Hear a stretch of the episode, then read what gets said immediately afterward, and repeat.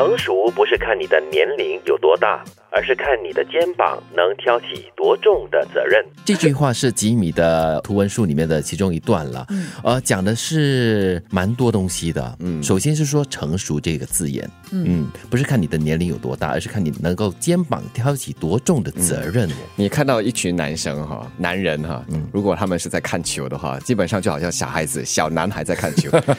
所以不管是你的年纪是多少，你都是像小孩子这样子看球。在一些情况下，说到责任跟成熟呢，让我想起了，你知道，在一些家庭里面呢，有一些小孩子哦。他很小，可是他很懂事。嗯，因为可能他很小，爸爸妈妈就赋予他一些责任。嗯，就比如说小到让他做家务这件事情，这个范围是你负责的，他就有一种哎，这个是我要肩负的东西。然后另外一些家庭呢，因为他们面对很多的挑战，比如说婚姻的挑战，或者是经济上的问题的话，你会发现呢，这样的家庭的孩子呢，相对来说是成熟很多。对，是不是老大都会比较成熟一点？因为他要肩负起责任。我觉得这是环境把他们逼出来的。对，因为你要肩负责任，你你必须要为一些事情负责的时候，你就会成熟。其实早在新加坡可能刚建国那个年代啊，六十年代、七十年代，我身边也有些朋友，特别是家里的老大，他们就说了，从小他们就会照顾家里的小弟小妹，是就当起一个小妈妈这样的一个角色。对，很多的家长就会跟家里的大哥大姐说嘛，因为那个年代更更加明显，因为那个时候可能爸爸妈妈都要在外头工作，对，然后。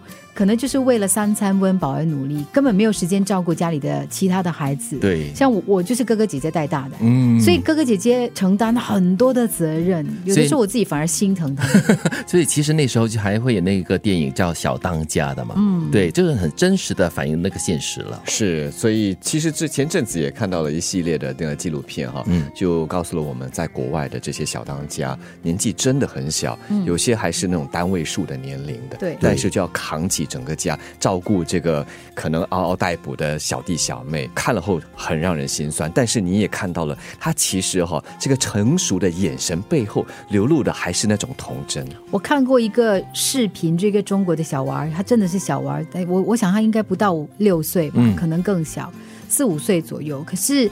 他竟然可以在家里煮东西哦！就他拿起一个那个箱子就垫起来，就站在那个灶前面，他做很简单的一些，可以洗米，可以煮饭。为什么？因为爸爸妈妈不在，他跟奶奶住，奶奶生病，所以他就自己照顾，然后还要自己洗衣服。对，是不是一样的嘞？所以成熟真的不是看一个人的年龄有多大哦，多小的人还是可以对可以承担那个责任。这里我们说的是小大人哈，对，但是大人虽然是外壳是成熟的，但是内心。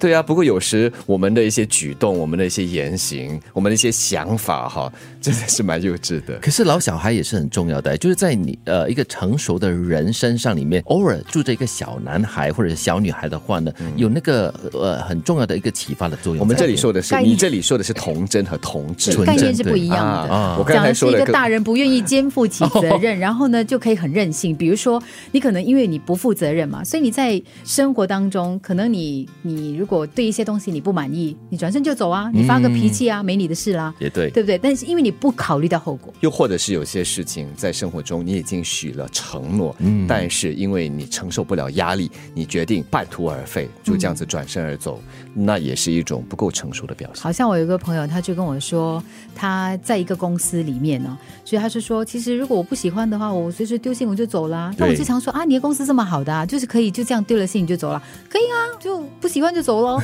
我真的你不用，你的工作你不用承担任何责任的吗？